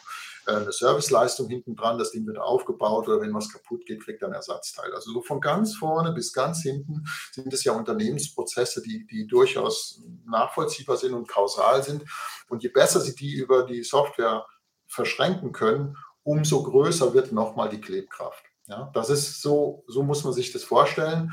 Und äh, deswegen ist das, sagen wir mal, Szenario, ob in der Cloud oder ob on-premise, gar nicht so entscheidend, sondern es geht um die Natur der Software, die da zur Anwendung kommt.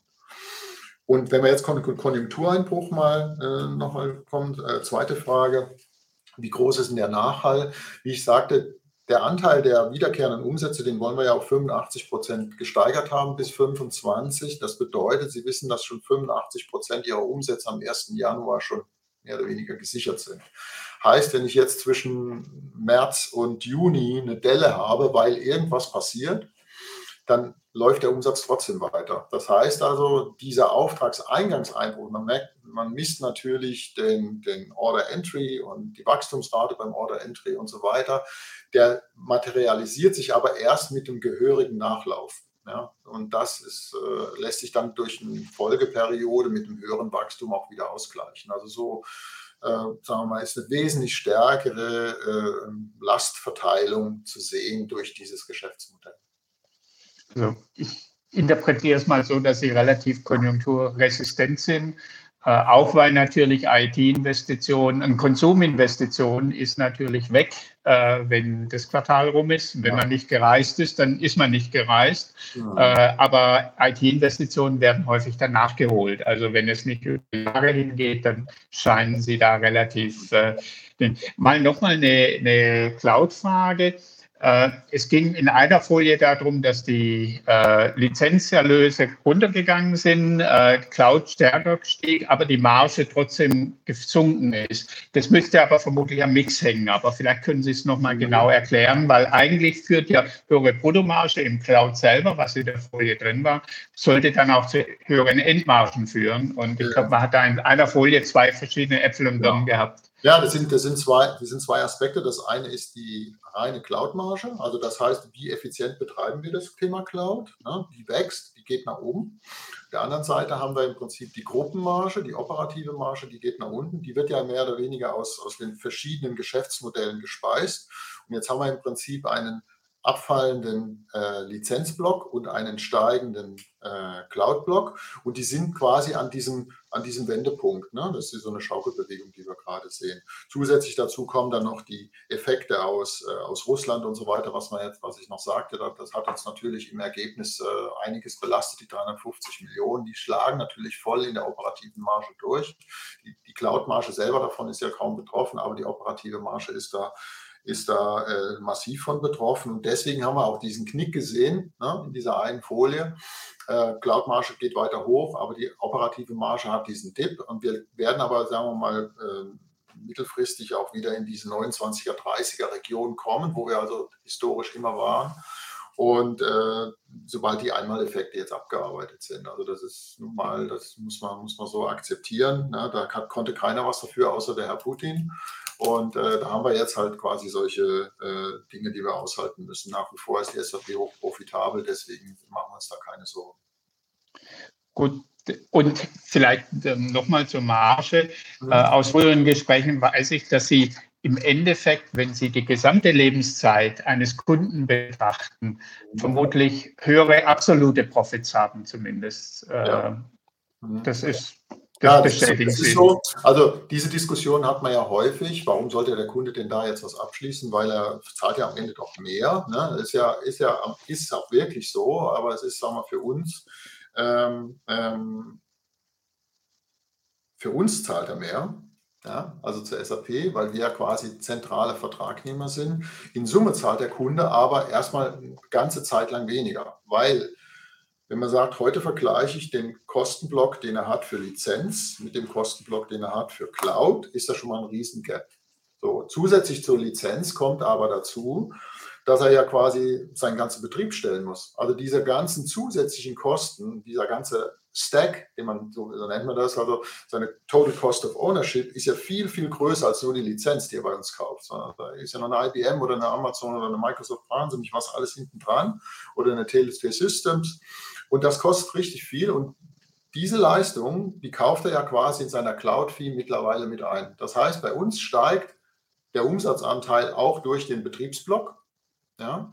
Äh, für den Kunden selber ist aber der eigentliche Kostenaufwand wahrscheinlich wesentlich geringer, zumindest in der Anlaufphase. Dafür bleibt er halt länger dabei. Wir haben eine, Customer Lifetime Value Betrachtung, die ist ab dem fünften Jahr, viereinhalb bis fünften Jahr für uns net positiv. Heißt also, da ist entscheidend, dass der Kunde den ersten Vertrag einmal verlängert hat.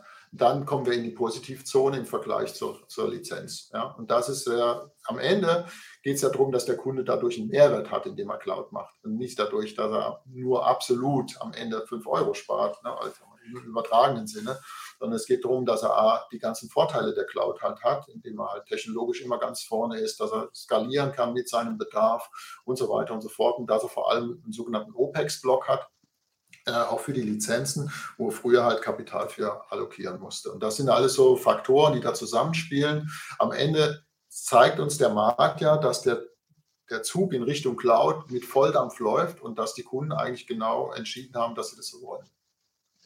Gut, das bringt uns gerade zum Wettbewerbsumfeld eigentlich. Äh, und das ist vielleicht auch ein bisschen komplexer. Äh, vielleicht können Sie es mal darstellen. Es gibt auf der einen Seite die Befürchtung so ein bisschen in den Fragen, äh, stehen Sie im Wettbewerb zu Amazon und ähnlichen Cloud-Providern jetzt, sage ich mal. Und die andere Frage ist, wer sind denn die operativen Wettbewerber, also in der Anwendung, in den Systemanwendungen und und überlappen die vielleicht sogar bei Microsoft oder anderen? Äh, können Sie da so ein bisschen das Umfeld mal darstellen? Ja, also die, Interessant, ich war gestern Abend auf einer Vorstellung, auf einer Veranstaltung da mit, mit, mit, meinem Chef und da wurde die ähnliche Frage gestellt. Wen sehen Sie denn eigentlich als Wettbewerb? Und das ist, wurde also von auch von den anderen Unternehmen immer als äh, mit Radio Erigon Antwort beantwortet. Es kommt darauf an, ne? je nachdem, wohin man guckt und je, sage ich mal, je breiter das Unternehmen aufgestellt ist, je größer das Portfolio ist, umso größer natürlich die Wettbewerbslandschaft. Den einen Wettbewerber gibt es so nicht, bei vielen Unternehmen nicht. Bei uns ist es halt so, dass wir sagen, okay, je nach Facette äh, haben sie unterschiedliche Wettbewerber. Also sprich, äh, im ERP-Bereich sind wir zwar Marktführer, aber es gibt Wettbewerber bei Sage, bei Oracle, bei Infor äh, und so weiter, auch bei Microsoft, die, sich aber teilweise in anderen Kundensegmenten tummeln, in anderen Größenordnungen. Microsoft ist ja sehr stark mit Microsoft Dynamics im, im Bereich äh, SME, also Kleinkunden und mittleres äh, Umfeld. Äh, Im Großkundenbereich äh, ist der nächstfolgende, glaube ich, Oracle, aber das sind, glaube ich, 15 bis 20 Prozent Marktanteil dazwischen. Also das ist ein riesiges Gap zwischen dem ersten und dem zweiten im ERP. Beim, beim CRM zum Beispiel, wo, wir, wo ich eingangs sagte, sind wir auch unterwegs. Allerdings ist da Salesforce Marktführer eindeutig. Das ist auch akzeptiert und das äh, wird von uns auch nicht in Frage gestellt. Und es ist so, dass wir da äh, auch nach wie vor uns mit der zweiten äh, äh, Position als durchaus glücklich äh, schätzen. Deswegen äh, muss man da jetzt kein großes Fass aufmachen. Wir suchen da andere Facetten im Bereich des, äh, ähm, Kunden, der Kundensteuerung, äh, im Bereich Einkauf. Wenn man jetzt sagt Beschaffung, da sind wir mit Ariba relativ stark. Das ist, da ist, der, ist die Konkurrenz äh, Coupa nennt sich der Hersteller, das ist auch eine Cloud-Anwendung. Und äh, im Bereich HR äh, gibt es eine Workday. Ja? Workday ist, äh, äh, kommt auch aus dem HR-Bereich und die wollen jetzt stärker in den Bereich äh, klassisches ERP reinwachsen. Die haben quasi angefangen mit HR-Lösungen und die stehen bei uns gegen das Success Factors Portfolio. Also Sie sehen, da gibt es jede Menge verschiedene äh, Geschmacksrichtungen von Produkt- und Cloud-Lösungen und so weiter. Und da gibt es immer unterschiedliche äh, Wettbewerbsstrukturen. Aber den einen Wettbewerber, der das äh, Portfolio in ähnlicher Weise abbilden kann, gibt es eigentlich so nicht. Also unser alter Marktbegleiter, sagen wir immer, die Oracle, ist am ehesten vergleichbar von der Breite her, aber von der Aufteilung äh, im Portfolio auch wieder ganz anders. Also deswegen muss man das so und, sehen. Ah, die großen Hyperscaler, genau, da kam man jetzt noch dazu. Also das war auch ähm, Klar, eine, eine klare Aussage. Wir befinden uns mit den Hyperscalern in so einer Art Co-Opetition. Also auf der einen Seite kooperieren wir stark, auf der anderen Seite ist da auch Wettbewerb. Also man muss die immer im Blick behalten, hat auch der Mucic gestern gesagt. Also wir sollten schon immer genau schauen, wo die sich hinentwickeln. Also momentan verwenden wir alle Hyperscaler primär als Infrastrukturlieferant, heißt also, die stellen Rechen- und Speicherleistung zur Verfügung, die quasi nach Bedarf gemietet werden kann. Die nutzen wir für Entwicklungszwecke, für Lastverteilungszwecke oder auch für, äh, für Kundenbetriebe, ne, je nachdem, was der Kunde halt möchte. Äh, der Vorteil ist, dass unsere Software quasi Hardware- oder Cloud-agnostisch ist. Das heißt, wir können von der Microsoft Cloud in die Amazon Cloud wechseln oder der Kunde kann das, wenn er möchte. Wenn der eine Anbieter äh, nicht mehr zusagt, dann kann er das tun. Und wir beobachten natürlich, da auch äh, die Bestrebungen der jeweiligen Hyperscaler in Bezug auf, wie, wie bauen die ihre Anwendungslandschaften aus, wie, wie wächst deren Stack und so weiter und so fort. Ne? Das ist äh, klar Teil der Wettbewerbsbeobachtung. Deswegen sehen wir da schon Potenzial. Die haben natürlich sehr, sehr viel Geld und da schauen wir halt, äh, wo wir uns da am besten positionieren. Ich meine, Geld mangelt es Ihnen ja auch nicht gerade. Und wenn man jetzt mal. Ja, aber im Vergleich ist es schon nochmal eine andere Ausnahme. Ne? Wenn man jetzt mal schaut in Richtung äh, Akquisitionen, Wettbewerbsumfeld. Eine Frage war, warum können Sie noch ein paar Wettbewerber kaufen? Und ich mhm. fasse die Frage wieder ein bisschen weiter. Äh, Sie haben einige Zukäufe gemacht. Qualtrics, äh, Sie haben Analytics gekauft, Sie haben äh, zum Beispiel das Working Capital Finanzmanagement äh, gekauft und so weiter. Das waren aber eher aus meiner Sicht nicht Wettbewerber, sondern ergänzende Technologien. Ja. Ähm, erstens, Teil geht es in Richtung dieser Technologien, dass sie weiterkaufen. Und zweite Frage, könnte es mal sein, dass Sie sagen, wir kaufen einen Wettbewerber, irgendeiner, der ein Prozent Marktanteil hat oder was auch immer? Hm. Also äh, auch die Frage wurde, wurde schon beantwortet. Äh, wir haben eine klare Mittelverwendungspolitik, äh, die einmal sagt, okay, wir favorisieren, wenn wir M&A machen, primär erstmal sogenannte Tucking, also Anschlussakquisitionen, die hauptsächlich unser Spektrum erweitern. Wir wollen keinen Wettbewerbe übernehmen. Das macht technologisch auch keinen Also nur um Marktanteile zu gewinnen, würden wir keinen Wettbewerber übernehmen. Also das ist, das ist Unsinn. Also das, das ist für uns nicht, nicht zielführend, äh, sondern wir erweitern das Spektrum hauptsächlich um, um Anwendungen. Äh, und es wurde also in der Vergangenheit ähm, äh, akquiriert äh, und teilweise auch ver, ver vergessen, dass wir doch zu stark äh, äh, dann Satelliten aufbauen, die dann für sich selber lebten. Und wir haben die mittlerweile doch stark integriert wieder. Das war eine große Aufgabe äh, der letzten zwei, drei Jahre. Und mittlerweile sind alle Produkte, die wir haben, auf der Cloud-Plattform integriert. Und auch die Taulia-Akquisition, die zeichnet sich vor allem daher aus, weil sie einen ganz spezifischen Use Case hat. Das heißt nämlich genau dieses Working Capital Management ist eine ganz wichtige Funktion, ist eine Art Fintech äh, im Bereich ähm, äh, der Unternehmenssteuerung, um Liquiditätsmanagement zu machen. Und äh, das ist eine Kooperation zusammen mit großen Kapitalgebern, also die JP Morgan hängt hinten dran als finanzierende Bank die, äh, äh, und andere Großbanken, die hinten dran sind. Es sind Kooperationen mit einer Mastercard, die im Prinzip in der Lage sind, Kapital auch schnell erreichbar zu machen über klassische Payment-Methoden und so weiter. Und äh, das in direkter Verschränkung mit dem Treasury oder mit dem Risk Management oder mit dem, mit dem zentralen äh, Unternehmensfinance, Financial Planning und so weiter, das erzeugt dann wieder einen riesen Mehrwert. Also das sind, sind Features, die wir quasi zur Anreicherung der, der Anwendungslandschaft brauchen und äh, das ist äh, eher die Zielsetzung bei einem M&E. Also es geht nicht um, um reine Marktanteile, die wir da haben. Okay, und das bringt mich dann zum nächsten Block so ein bisschen. Mhm. Äh, neue Technologien, neue Entwicklungen. Sie haben okay. selber erwähnt, Krypto haben Sie drin in Einzelanwendungen. Ähm, aber gibt es denn irgendetwas, wo Sie sagen, das könnte SAP gefährlich werden? Und ich frage jetzt mal andersrum. Arbeiten Sie denn bereits an einem HANA-Nachfolger? Das soll man ja nicht sagen, ist gerade im Moment das Hauptprodukt, aber theoretisch muss ja irgendwann mal was Neues dahinter herkommen. Ja, es gibt, es gibt Entwicklungshorizonte, also sagen wir, unsere, unsere Forschungsbereiche, also die gehören ja unter den Jürgen Müller, äh, der Chief äh, Technology Officer ist, der für die Forschung bei uns zuständig ist. Die haben natürlich Entwicklungshorizonte, die sagen, okay, in zwei Jahren sind, haben wir das, was da hochkommt, in fünf Jahren das, in zehn Jahren was wieder was anderes. Da werden so Sachen diskutiert wie Metaverse, Quantencomputing, was halt so, so umgeht.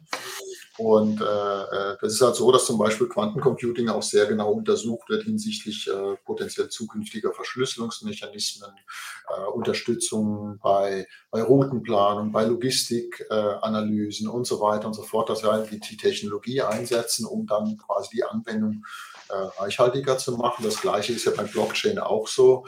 Das wird ja hauptsächlich, Blockchain wird immer in Verbindung mit, mit Bitcoin gesehen und mit Krypto. Das ist es aber gar nicht. Die Technologie kann viel mehr und wird bei uns mehr oder weniger hauptsächlich im Bereich äh, Kontrahentenmanagement, Verträge, äh, Lieferkettenverfolgung, Echtheitszertifizierung, sowas alles eingesetzt und da hat mit Bitcoin gar nichts zu tun. Und äh, da sehen wir also quasi die Technologien sind teilweise anwendungs, wie sagen, auch anwendungsagnostisch. Wie, wie wir sie anwenden, ist eigentlich egal, sondern wir stellen dieses, diesen Baukasten zur Verfügung und setzen ihn dann dementsprechend am, am wertschöpfendsten ein, wo er am besten passt. So, und das ist also dann äh, bei vielen Technologien, die sich auch ankündigen, die werden untersucht. Ob das Thema Metaverse je fliegen wird, wissen wir nicht keine Ahnung. Was wir sehen, ist, dass zum Beispiel die Art und Weise Kollaborationen innerhalb von Geschäftsstrukturen äh, äh, werden immer wichtiger. Also deswegen haben wir uns auch entschieden, keine Firma zu kaufen, sondern eher mit Microsoft zu partnern und zum Beispiel das Thema Teams direkt mit ähm, äh, äh, mit unserem ERP zu verschränken. Das heißt also S4HANA und Microsoft Teams arbeiten so ineinander, dass sie quasi Ergebnisse, die sie im HANA generieren oder Sichten, die sie da haben, direkt über Teams mit ihren Kollegen austauschen können, diskutieren können. Äh, und, und das ist halt quasi eine, eine, eine sagen wir mal, harmonischere Art und Weise, als eine neue Technologie irgendwo zu entwickeln oder irgendwo aufzupflanzen äh, die wir selber nicht entwickelt haben. Und das ist, äh, funktioniert relativ gut. Und sowas. Da sehen wir also eher den Mehrwert durch sagen wir, Netzwerke, durch Technologieverschränkungen.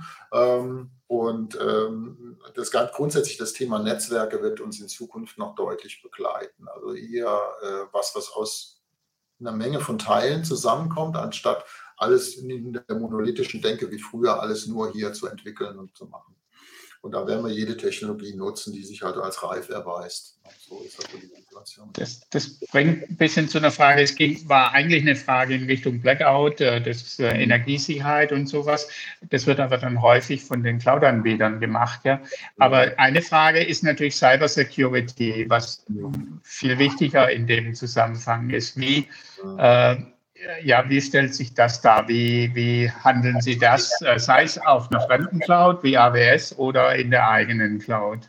Ja, also es ist so, dass äh, Cybersecurity ist ja für ein Unternehmen hier in der Digitalwirtschaft das ist ein Überlebensfaktor. Ne? Also das ist, das ist eine Qualität, die müssen sie einfach mitbringen und wir, wir wenden auch mehrere hoch, äh, hohe Millionenbeträge oder dreistellige hohe Millionenbeträge jedes Jahr auf, um im Prinzip unsere Cybersecurity auf dem Niveau zu halten. Es ist halt so, dass wir äh, da über jegliche Dimension reden müssen. Das fängt bei der reinen benutzerspezifischen Sicherheit an, ob jemand sein Passwort unterm Rechner klickt oder nicht, oder ob er auf, auf eine Mail klickt oder nicht, oder solche Sachen.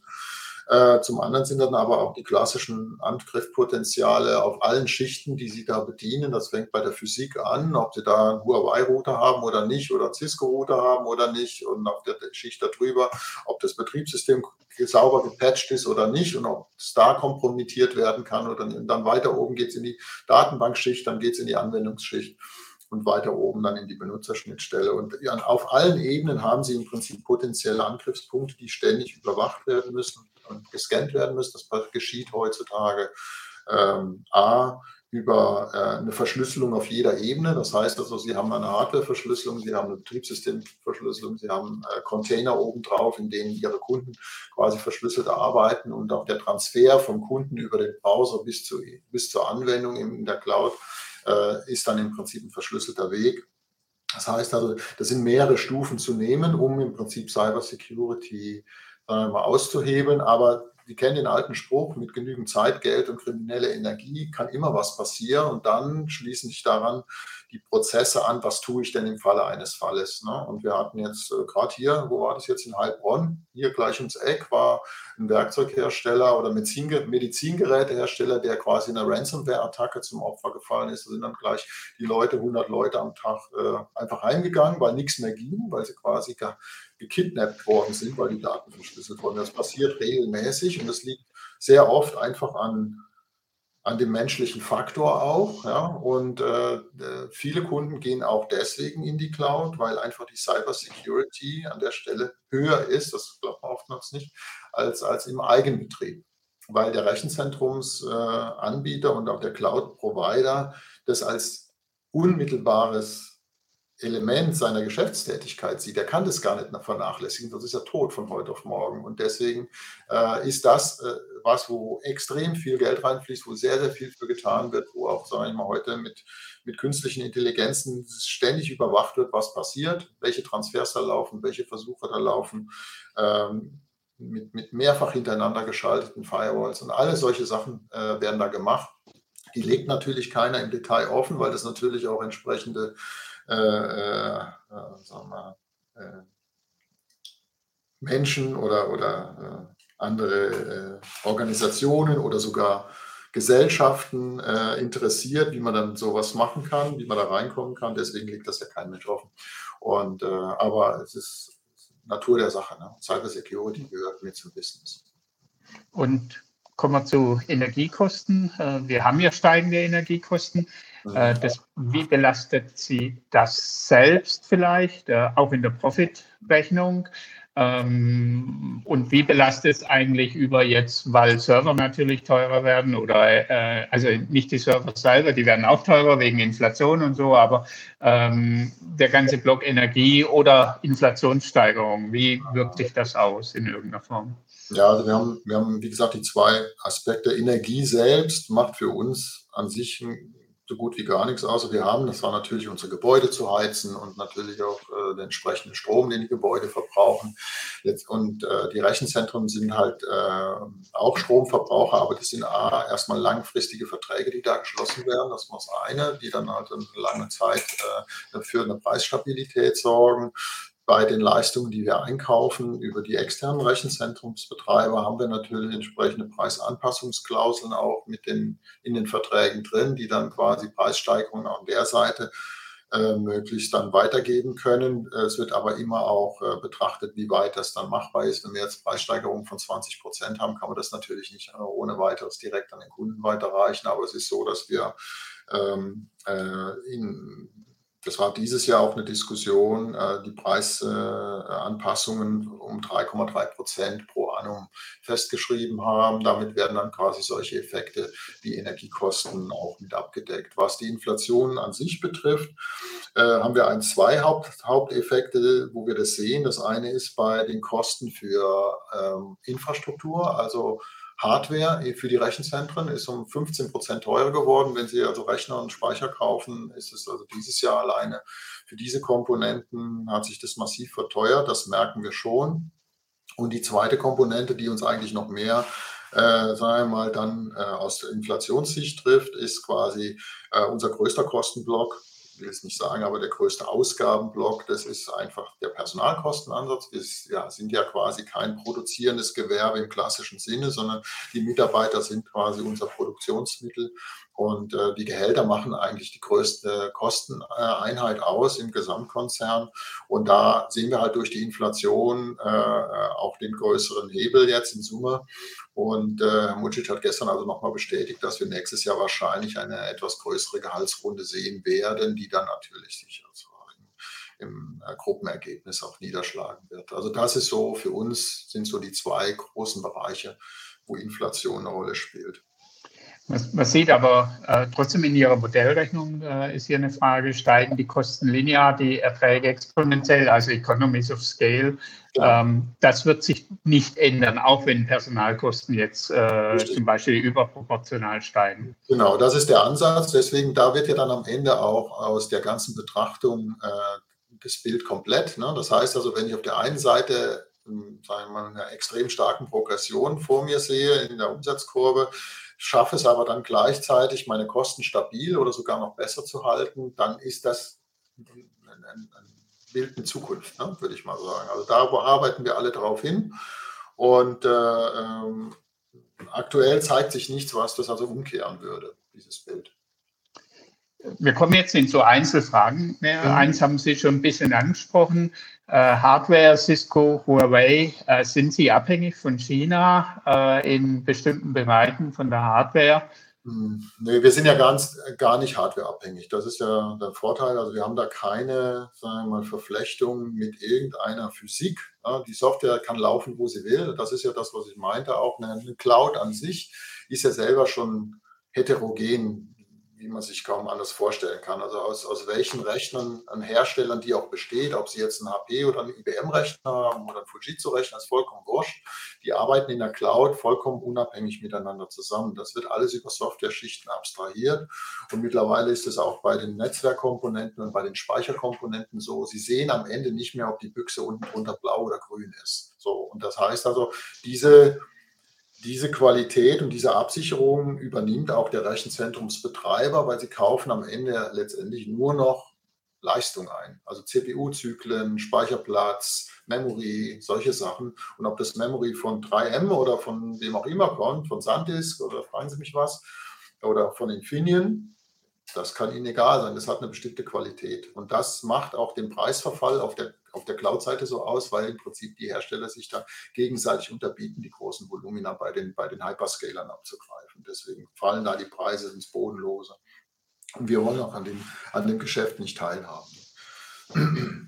Gut, einer unserer sehr erfahrenen HV-Sprecher, der Tassler, ich sage jetzt mal liebe Grüße, ja, äh, äh, sage ich, äh, er fragt äh, Rückzug aus dem Klinikgeschäft, mhm. äh, hat ihn etwas überrascht, wann und wo und wie soll das ablaufen?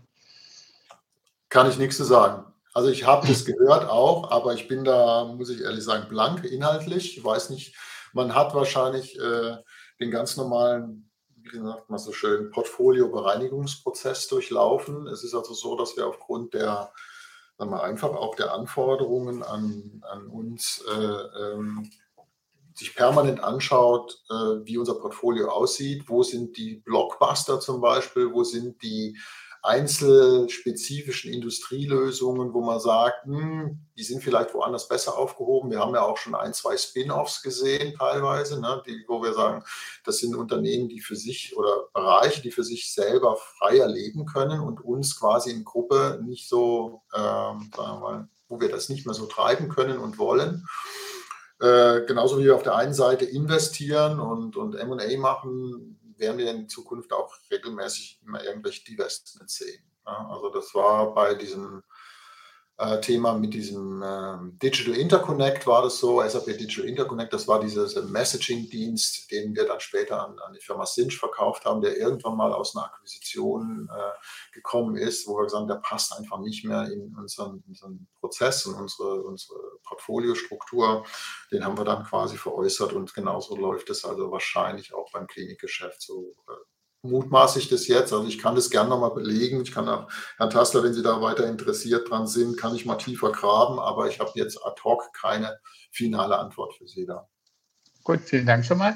Äh, wir kommen in Endsport. Äh, eine Frage zum Kursverfall Qualtrics. Äh, nur allgemeine Technologieschwäche oder gab es einen Sonderfaktor?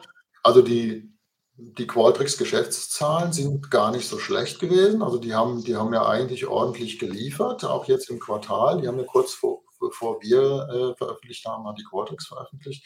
Äh, die sind halt auch als, als junges Unternehmen halt in der ganzen Bewertungskorrektur, die da stattgefunden hat, das hat, hatte ich ja eben auch mal gesagt, dass die ganzen Startups, die quasi unsere unsere Sapphire Ventures irgendwo füttern, äh, massiv korrigiert worden sind. Deswegen haben wir auch kaum Ergebnis gemacht. Und das Gleiche trifft auch eine Qualtrics in voller Wucht. Also gerade der nordamerikanische Markt ist da unerbittlich. Und das sehen wir als hauptsächlichen Grund dafür. Ja, wir haben ja immer noch äh, um die 70 Prozent Mehrheitsanteile an der Qualtrics. Äh, das belastet, da wir die dann voll konsolidieren müssen, betrachten wir das natürlich schon als Faktor. Ähm, ob sich daraus jetzt eine, Wertberichtigung ergibt, wissen wir nicht. Wir machen Impairment-Tests zweimal im Jahr und schauen uns das natürlich regelmäßig an. Aktuell habe ich da aber außer den Aussagen jetzt der Korrektur im, im, an den Bewertungsmodellen äh, keine andere Antwort. Die Zahlen sind eigentlich nicht schlecht und die Impairments sich eher an den Zahlen orientieren als an der Börsenbewertung eigentlich. Also von dem her. Natürlich, also es geht darum, ob im Prinzip das Geschäftsmodell nach wie vor valide ist, ob im Prinzip der, äh, die PL stimmt und die Bilanzstruktur und das alles, ob wir da irgendwelche Assets abschreiben müssten oder nicht. Äh, stellt sich momentan anscheinend nicht. Also wir machen das im Prinzip im bestimmten Vorlauf zur, zum Jahresabschluss und zum Halbjahresabschluss. Zum Halbjahr war da noch nichts. Äh, jetzt im Jahresabschluss sind die Kollegen wahrscheinlich gerade dabei, aber ich habe da keine Zahlen bisher. Und jetzt kommen wir meiner Ansicht nach zum letzten, wenn ich nichts vergessen habe. Das eine haben Sie schon einen HV-Termin 23 ja. und dann kriegen wir da eine 50 Jahre Bonusdividende äh, drei Euro obendrauf. Haben Sie, haben Sie dieses Jahr, die Bonusdividende haben Sie dieses Jahr gekriegt. Ne? Ja, genau. Bei 2,45, da war die Netto, Netto-Dividende war ja 1,95 plus 50 Cent, ne, 2,45. 50 Cent für 50 Jahre. Ne, das ist ja, da müssten Sie jetzt rein theoretisch, wenn man mal die lineare Kurve weiterschreibt, noch mal zehn Jahre warten, bis dann eine neue Sonderdividende kommt. Aber äh, es ist so, der, der HV-Termin ist der 11. Mai. Ist diesmal ein bisschen früher als letztes Jahr, eine ganze Woche früher. Heißt, ich kann eine Woche früher in Urlaub wahrscheinlich, wenn die HV rum ist. Und äh, Dividendentermin äh, ist dann meistens am dritten Geschäftstag nach der, nach der HV. Ich glaube, die HV ist dann am Dienstag oder am Mittwoch. Also irgendwas um den Dreh um. Freitags oder Montags ist dann Dividenden. Und ich frage gleich nach, als Präsenzveranstaltung? Äh, wir, wir sagen mal so, äh, die Tendenz geht zur Präsenz, sagen wir mal so. Ja, also wenn sich nichts Dramatisches mehr dreht, ähm, werden, arbeiten wir auf dieses Szenario hin. Äh, wir sind aber noch, wie gesagt, in der Abwägung. Es gibt noch keinen Beschluss. Äh, ich bin da mittendrin im Projekt. Äh, deswegen ähm, warten wir ein bisschen. Also offiziell verkündet wird es dann wahrscheinlich nach der Februarsitzung des Aufsichtsrats. Äh, dann werden wir sehen. Bis dahin ist die Planung aber schon so weit, dass wir sehen, äh, äh, wie sich die pandemische Lage entwickelt. Wir müssen ja auch die Räumlichkeiten buchen. Und äh, das, das, wird es am Ende nicht anders gehen. Ne? Und also unser Plan ist, äh, wieder Präsenz zu machen. Finden wir gut und vielleicht können Sie es ja um eine Hybridkomponente, äh, das wäre für ein Technologieunternehmen ja sehr sinnvoll. Ja. Haben wir schon immer gehabt, ne? Hybrid. Also wir können der HV folgen online, Sie können online abstimmen, Sie können im Prinzip äh, bisher nur online keine Fragen stellen. Das ist, ist rein aus Machbarkeitsgründen äh, bei einer Präsenzveranstaltung extrem schwierig zu handeln, dass Sie sagen, okay, Sie haben zwar die Audience im Saal, aber Sie haben auch eine Audience im, äh, im Online-Raum äh, und das kriegen sie nicht unter einen Hut. Das ist ein, ist ein schwieriges Unterfangen, da muss man auch das Unternehmen ein bisschen verstehen, also dass man sagt, die, die äh, Investoren, die äh, sich äußern und Fragen stellen wollen, äh, die müssen dann auch kommen und müssen es dann vor Ort tun. Ja, also da werden wir nicht drum herum kommen. Und 20 Uhr, die letzte Frage.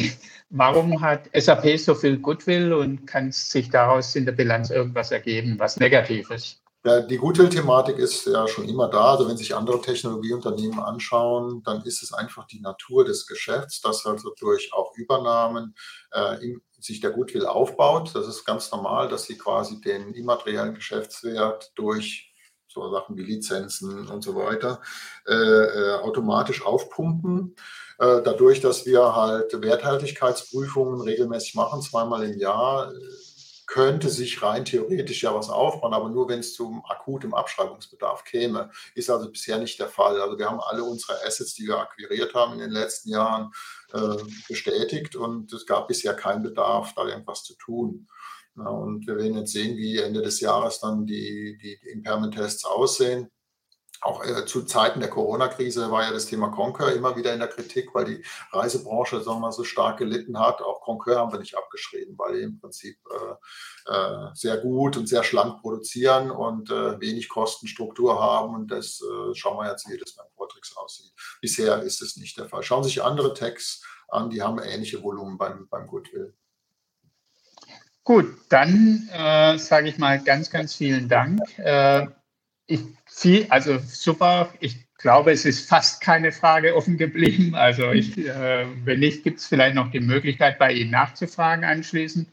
Ähm, wir stellen eventuell die Präsentation auch auf unsere YouTube-Seite. Schauen Sie dann da mal rein, äh, weil wir was haben. Ansonsten ähm, super. Äh, danke auch an die Zuschauer für die vielen Fragen und ich wünsche allen einen schönen Abend, gute Zeit. Herr Bürgle, noch mal ein Schlusswort kurz an Sie.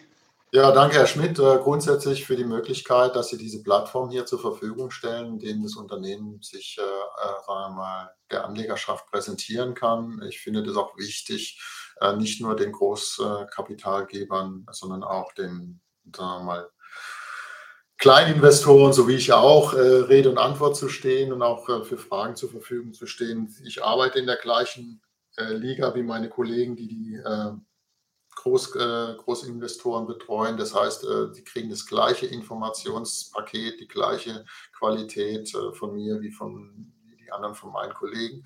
Und deswegen scheuen sich nicht, wenn sie noch Fragen haben, äh, mich anzurufen. Dafür bin ich da und freue mich auf die nächste Sitzung mit Ihnen, Herr Schmidt, dann in Bensheim in Kürze. Genau. Und äh, vielen Dank. Und wenn Sie uns allen, sowohl Herr Birkle, ein Dankeschön und uns ein Like vielleicht auf YouTube oder in unseren anderen Kanälen da lassen, dann freuen wir uns alle. Vielen Dank, schönen Abend und Gerne. gute Zeit. Dankeschön. Tschüss.